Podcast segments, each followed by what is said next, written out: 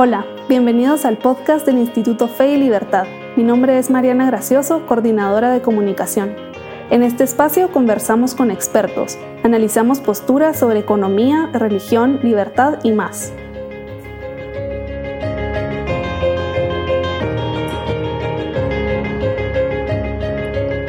Bienvenidos a un nuevo episodio del podcast Fe y Libertad. Hoy me encuentro con Pedro Molina Arto. Él prepara familias e instituciones para el éxito. Es consultor en temas de gobernanza familiar y sucesión y gestión patrimonial. Es miembro de consejos directivos y comités de inversión de grupos familiares. También es director de la Bolsa de Valores Nacional y es miembro del CES. Bienvenido Pedro, muchas gracias por aceptar nuestra invitación.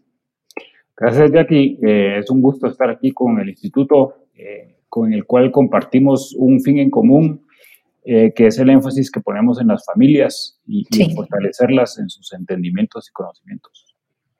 Por supuesto. Y es que como algunos de nuestros oyentes eh, recordarán, el miércoles de la primera semana de septiembre, el 2, realizamos una conversación en nuestra página de Facebook con Carol y, y Pedro, pues abordando el mismo tema que nos compete para este episodio y es darle respuesta a la pregunta, ¿pueden la banca y las finanzas servir al bien común? En ese sentido, Pedro, si quiere, eh, comenzamos. Y la primera pregunta es, ¿cómo podemos entender el dinero como un bien económico? El dinero no es ni un bien de producción ni un bien de consumo. Esto lo explica Von Mises en un libro que se llama La teoría del dinero y del crédito. Se acostumbra a dividir los bienes económicos clasificándolos ya sea como bienes de consumo, que son bienes de primer orden, o bienes de producción, que son considerados bienes de orden superior. Y él intenta incluir, el, intentar incluir el dinero en una de estas dos clasificaciones es difícil. Tal vez si lo reconocemos más por sus funciones, identificando que es un medio de intercambio, logramos mejor resultados. Mises define el dinero en su libro Teoría del Dinero y el Crédito como un medio de intercambio empleado universalmente. Esto difiere de cómo Mises definiría el dinero en su Tratado de la Acción Humana, que lo había definido como un medio de intercambio de uso común. Ahora, una cosa importante es que Mises delimita el reino del dinero indicando en situaciones económicas el dinero tendría una función y en qué situaciones económicas el dinero no tendría una función. Por ejemplo, en autarquía, si nosotros vivimos solitos, no necesitamos dinero, no hay división de trabajo. Todos trabajamos para producir lo que consumimos. Otro ejemplo, en el socialismo no hay necesidad de dinero. En el socialismo hay división del trabajo por muy irrealizable que esta división pueda ser. Sin embargo, no existe propiedad privada. Eso también excluye la posibilidad de intercambio. Y eso elimina así cualquier uso para la cual se necesitara un medio de intercambio. Sí. Entonces, es bien importante esto porque el dinero sí tiene una función económica. En su libro El Socialismo, Mises cambia de opinión sobre este asunto y afirma que en el socialismo, si bien el dinero no tendría ningún papel con respecto a los medios de producción, aún podría tener una función con respecto a los bienes de consumo. Entonces, Mises concluye que el dinero solo es útil bajo el capitalismo, el estado de cosas en el que los medios de producción son de propiedad privada. En el capitalismo, la función del dinero es facilitar el intercambio, haciendo posible el intercambio indirecto. Perfecto. Bueno, y, mm, para seguir con esta charla, ¿qué papel juegan la banca y las finanzas eh, en la sociedad? ¿Y cómo pueden servir estas al bien común? El rol de la banca no se puede separar del rol de la moneda y hay que distinguir dos cosas, el surgimiento inicial de las monedas y el sistema que tenemos ahora de moneda de curso legal, como los que salen. Sí. La moneda nació como una necesidad de mercado, no se origina con el gobierno, se origina porque a las personas ya no les satisfizo el trueque. El trueque tiene sus limitaciones.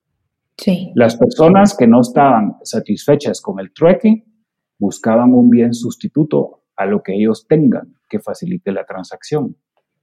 Esto podría haber sido conchas, cacao, o se llegó al, al oro. Aun cuando yo no tenga uso para lo que voy a recibir, lo acepto porque para mí es más fácil intercambiarlo. Y es así entonces como el oro y la plata se volvieron medios de cambio o dinero. Pero lo importante entender aquí es que el surgimiento es espontáneo como un bien útil en el mercado. No es arbitrariamente introducido por decreto gubernamental. Eso pasó después.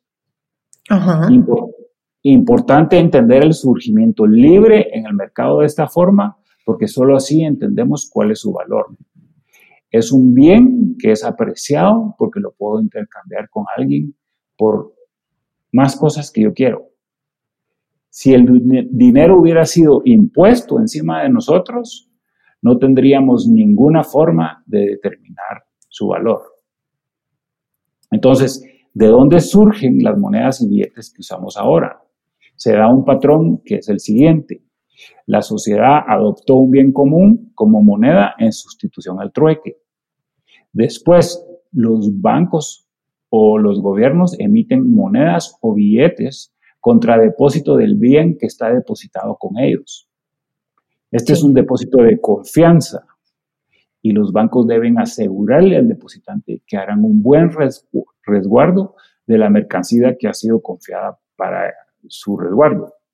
Sí los bancos, sabiendo que no todos van a venir a reclamar sus mercancías a la vez, prestan montos por encima de lo que tienen en depósito.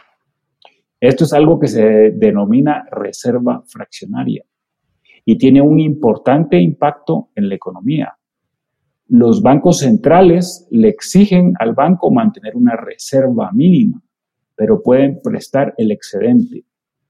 A esta función se le llama multiplicador bancario. Es un proceso que permite a los bancos multiplicar el dinero partiendo de una cantidad de dinero inicial. Esto facilita la creación de dinero, permite que el crédito fluya y que la economía avanza, avance y crezca. Por supuesto. El, gobierno confisca el lo, lo que ocurrió después es que el gobierno confisca el bien que respalda las monedas y los, y los billetes dejando a las personas con lo que se denomina ahora moneda fiduciaria, fiat, la moneda de curso legal, pero que ya es inconvertible al bien original. Entonces, ve cómo en esta explicación, eh, ve cómo el, banco sí sirve un bien común. Por supuesto. ¿Y por qué continúa teniendo valor la moneda a pesar de que ya no tiene ese respaldo? Eh, es porque la población lo continúa aceptando como medio de intercambio. Interesante. Bueno, y en ese sentido, pues quisiera hablar un poquito sobre el rol del empresario en la economía y por qué cree usted que hay personas o sectores que, pueden ver negativamente al empresario. Sí, en, en la historia hay una, una imagen peyorativa del empresario que viene de mucho tiempo atrás. Se referían a Judas como el más vil de los comerciantes. Eh, citas que, he podido ver, eh, es más fácil que un camello pase por el ojo de una aguja que un rico entre en el reino de los cielos. Eh, porque el amor al dinero es la raíz de todos los males.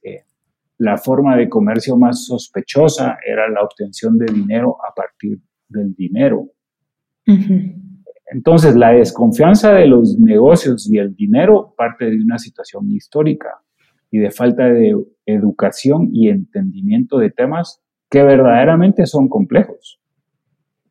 Sí, por los padres de, la iglesia se adhirieron al supuesto clásico de que dado que la riqueza material de la humanidad era más o menos fija, la ganancia de algo solo podía producirse con la pérdida de otros. San Agustín decía, si uno no pierde, el otro no gana. Entonces todas estas creencias eh, por ejemplo, Santo Tomás de Aquino citaba a Aristóteles y a los romanos, argumentando que el dinero era estéril por naturaleza. Decía, el dinero no engendra o genera dinero. Sí. Entonces, la iglesia luchó contra la usura de los cristianos mientras que los préstamos eran cada vez más necesarios que nunca para la expansión de la economía europea. Y vemos que a principios del siglo XII se resolvió este dilema de prevenir el mal de la usura cristiana, permitiendo que los judíos se involucraran en esta actividad prohibida. Los judíos se sentían atraídos por los bienes muebles, movibles, metales preciosos, joyas, cosas que pudieran ser fácilmente transportables. Los judíos también se sentían atraídos por el comercio y la cesión de préstamos. Una cosa que creo que es importante entender en esta concepción peyorativa del empresario y que Sam Gregg nos advierte en su libro eh, Forgotten Profits, em, es que hubo un desfase entre la originación de estas teorías y cuando los teólogos proporcionaron las explicaciones morales adecuadas. Y él también dice que además, desde siempre, los cristianos tuvieron la tendencia de desconfiar del dinero y del capital. Sí.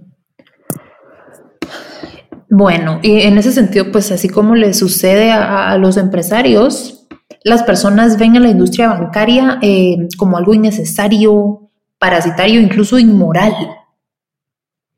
¿Qué rol juegan los bancos en una economía libre y pues cómo podríamos tener bancos que respeten estándares éticos básicos?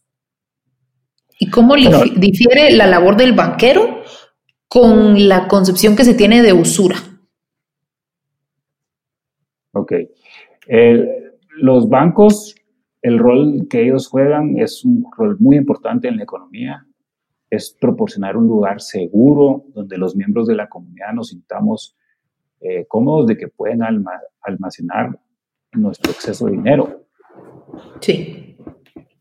También sirven como intermediarios de crédito actuando como intermediarios entre ahorrantes y prestamistas. Y los bancos también crean moneda por el concepto que explicamos antes del multiplicador bancario. Incluso en la historia, por ejemplo, Banco de Occidente aquí en Guatemala, una época eh, emitían su propia moneda. Ahorita lo que pasa es que ha habido una monopolización de lo que es la generación de dinero por parte de la banca central pero había un tiempo en Guatemala que los bancos privados emitían su propia moneda. Entonces, eh, sí cumple una, una función eh, económica muy importante en la economía. Eh, ¿Cómo podríamos tener bancos que respeten estándares éticos básicos?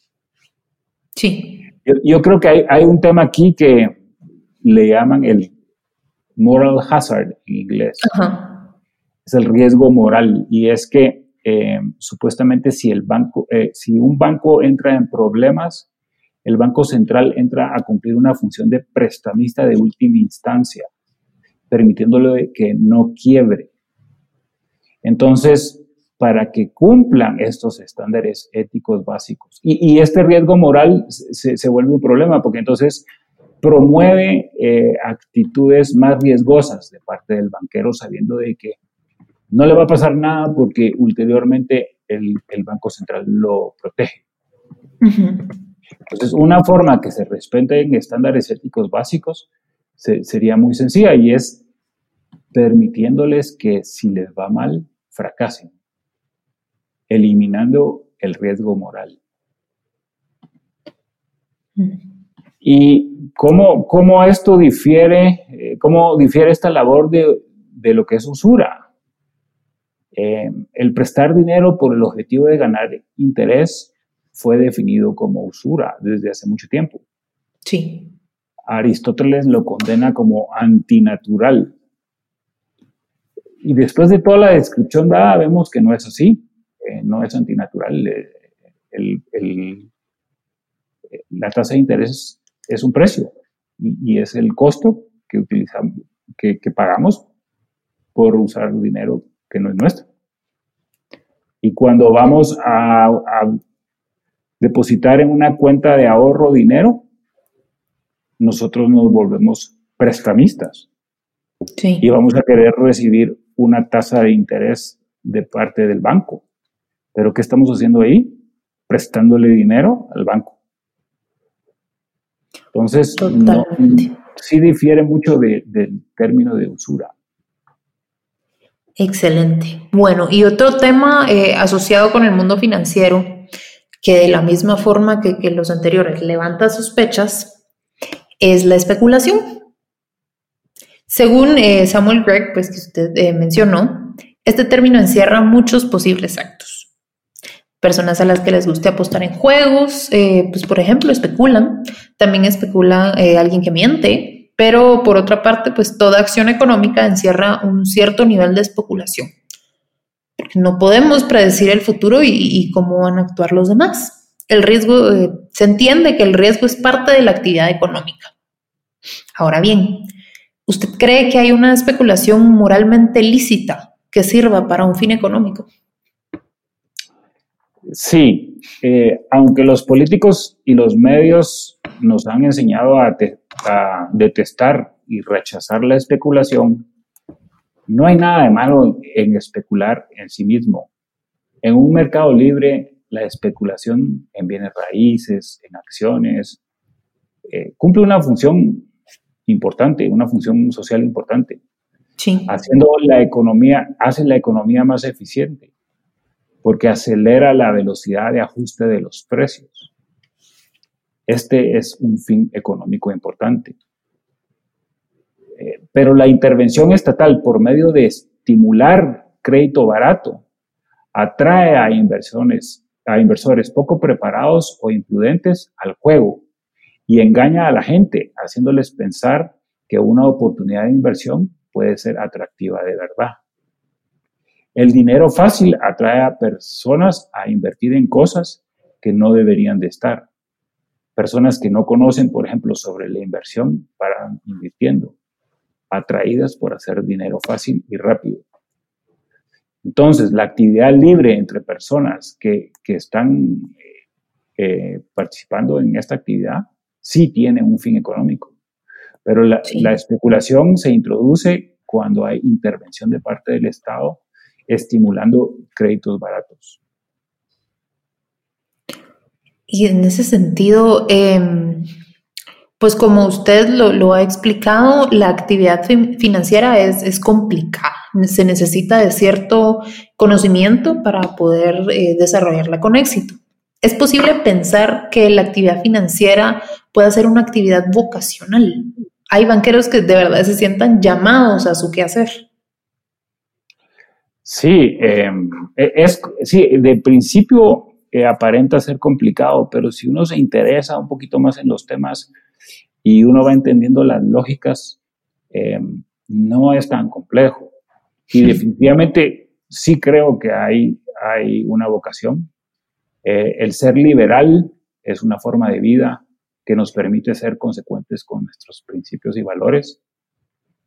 Si vamos comprendiendo los alcances de lo expuesto anteriormente, podemos hacer que a través de este campo como cualquier otro, podamos alcanzar este alineamiento. Yo veo que así como hay religiosos fervientes que son buenos liberales, existen banqueros y financieros que también lo pueden alcanzar. Y esperaría que esta discusión los acerque a ese fin. Por supuesto, creo que todos desde el Instituto Fe y Libertad, pues esperamos y, trabajamos por, por lo mismo, por esa coherencia de vida.